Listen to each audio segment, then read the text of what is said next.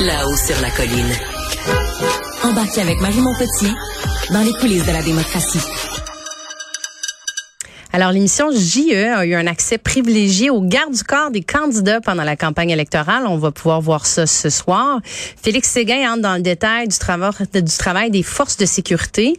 Tout ça pour protéger des gens qui ont choisi de se lancer dans la vie publique. Puis c'est vrai que ça a joué euh, très dur euh, dernièrement, des pancartes qui ont été euh, vandalisées, des candidats qui ont été menacés et même un bureau de circonscription qui a été et vandalisé et cambriolé, celui de mon invité Enrico Ciccone. Allô, Enrico.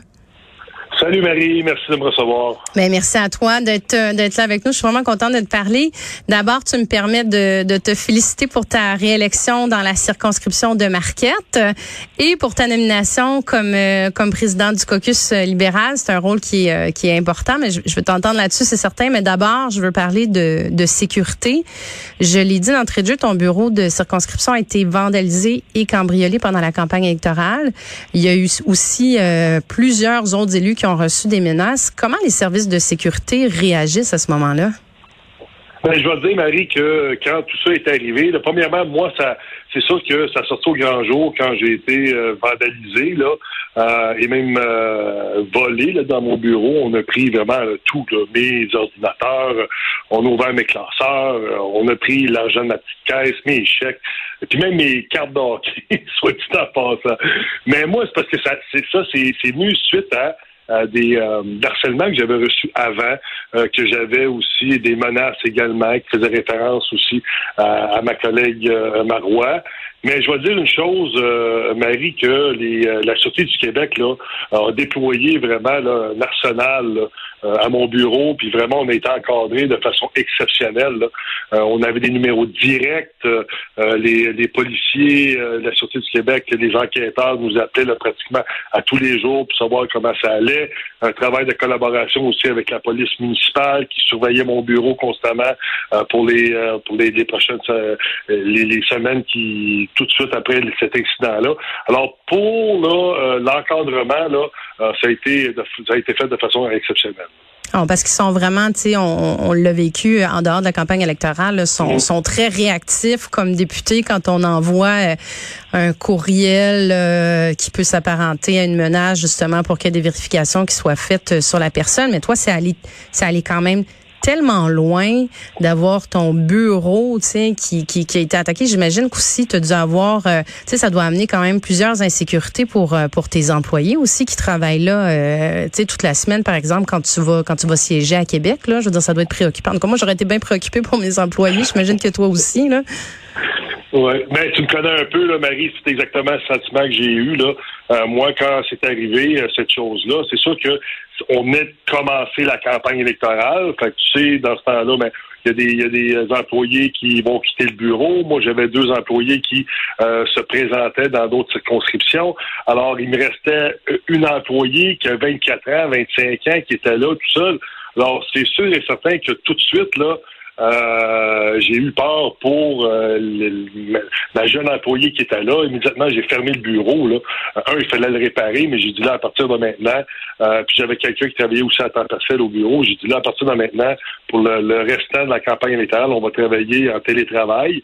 On va faire notre travail de façon, de belle façon. Mais là, on a été retardé un peu parce que là, tu sais que tout se passe sur nos ordinateurs, nos appels sont sur ordinateur.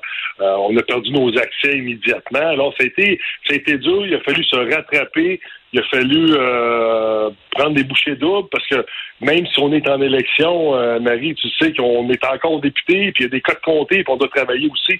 Mais moi, ça m'inquiétait énormément, énormément pour euh, pour mes employés, c'est sûr et certain. Non, non, puis j'en doute pas. Puis sais, comme comme élu, c'est sûr que tu as décidé toi d'aller faire une campagne électorale, tu as décidé d'être une personnalité publique.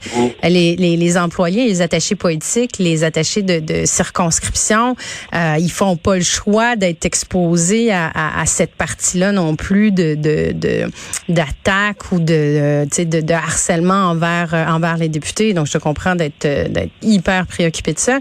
Mais est-ce que comme candidat pendant la campagne électorale, justement, quand tu t'es retrouvé dans des dans des bains de foule, quand t'es plus, je sais que t'es es bien grand là, donc je vais je, je mets un bémol à ça, mais est-ce que tu es devenu, est-ce que tu est-ce que es plus craintif? Parce que quand même, c'est vrai qu'il y a une atmosphère qui a changé beaucoup dans les dernières années. Euh, puis tu sais, je, fais une petite parenthèse, mais il y a huit ans à l'Assemblée nationale, on pouvait se promener, euh, les citoyens pouvaient marcher, euh, tu sais, à la fameuse porte 6 là. Euh, il y avait pas de grille autour de l'Assemblée nationale. Tu sais, ça a tellement évolué au, cours des années. Mais est-ce que ton ressenti, toi, pendant la campagne électorale, justement, il a, il a changé? Ben moi, je vais dire personnellement, là, je me suis jamais euh, senti en danger, peut-être parce que je sais pas, j'ai, pas cette crainte-là, j'ai pas cette peur-là, mais je vais dire que euh, la pression est venue de l'extérieur, tout mon entourage, parce que quand y, a des attaques comme ça, puis je les appelle, je les appelle des attaques, là, euh, tu sais, que ce soit des appels de harcèlement, du vandalisme, euh, que ce soit des, des, des, des, mots violents qui est envoyés euh, face à un élu ou n'importe qui, là, euh, pour moi, ça, c'est une attaque, mais on dirait que les personnes qui font ça n'ont pas conscience que tu touches pas juste la personne. Tu sais. Moi, dans mon bureau, là, je me suis senti tellement coupable, Marie, parce que je me disais, ça, là, le bureau, mon bureau, c'est le bureau des citoyens de Marquette. Euh, moi, je suis là pour veiller euh, à la sécurité de toutes les données qu'on a. La confidentialité de ce que les de ce que les élus vont donner comme information sur leurs problèmes, sur leur vie privée. Je te comprends tellement là-dessus. Je t'ai entendu témoigner là, puis je le ressentais au bout. Puis j'avais le cœur brisé, Marie, t'as pas idée, puis je me disais, j'ai échoué là, même si les gens me disaient, c'est pas de ta faute, Enrico, c'est pas de ta faute, mais c'est pas grave, moi qui veux sauver tout le monde, qui veux protéger tout le monde, je sentais que j'avais j'avais vraiment failli à, ma tâche dans ce temps-là, mais aussi c'est les gens de l'extérieur, puis que la famille, ma famille, mes amis, puis là, ils me disent tout, mais voyons, qu'est-ce que tu fais là? Change de job. Ça n'a pas de bon sens. Tu peux pas rester là. Euh, ta mère, elle a peur. Tes sœurs ont peur, parce que moi, j'ai trois sœurs. Euh, tu sais, je veux dire, ton entourage, puis dis, voyons, Enrico, ça n'a pas de bon sens ce qui arrive là. Mais qu'est-ce que tu veux, on est dans une société aujourd'hui où il y a eu une accumulation, où vraiment les gens doivent tout les dire. Les esprits sont échauffés aussi. Puis...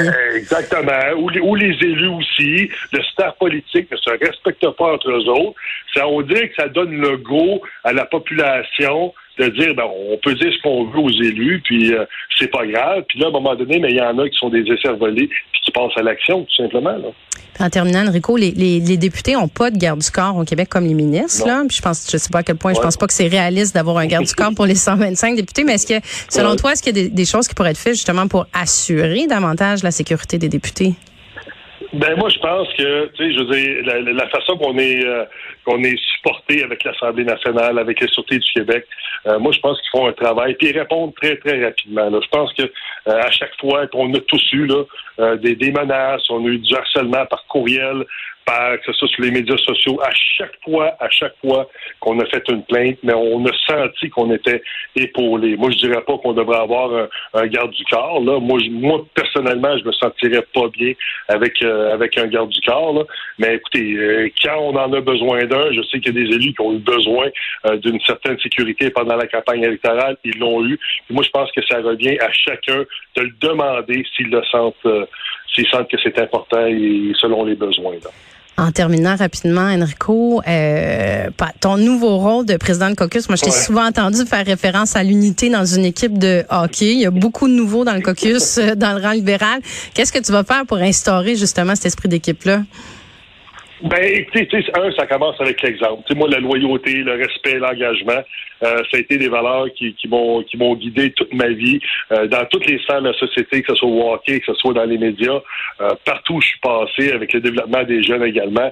Puis moi, c'est un peu par exemple que je vais que je vais que je vais prêcher là, parce que c'est sûr et certain que c'est toujours c'est toujours plaisant qu'on reconnaisse le fait que tu as un certain leadership ou que tu es capable d'être rassembleur. Ça, pour moi, c'était un beau cadeau que ma chef a fait. Alors, ça va être à moi de montrer l'exemple. Puis c'est tranquillement. Tu sais, c'est pas donner des, des coups de poing sur la table puis en criant puis en le ton tout le temps. Je pense que c'est en, en, faisant comprendre, en amenant les gens euh, tranquillement euh, pour comprendre aussi, parce qu'on a une nouvelle équipe. Là. Je veux dire, on a, a beaucoup de nouveaux élus autour de la table. Alors, c'est important de tranquillement là, de leur faire comprendre que l'unité, le caucus, ben, on travaille tous ensemble pour aller dans le, au, même, endroit. Je te remercie beaucoup, Enrico. Je souhaite beaucoup de succès dans tes nouvelles fonctions, puis surtout une bonne rentrée parlementaire euh, euh, le 20 novembre, si je me trompe pas, ou le 15 novembre. à bientôt. Bon week-end, bye.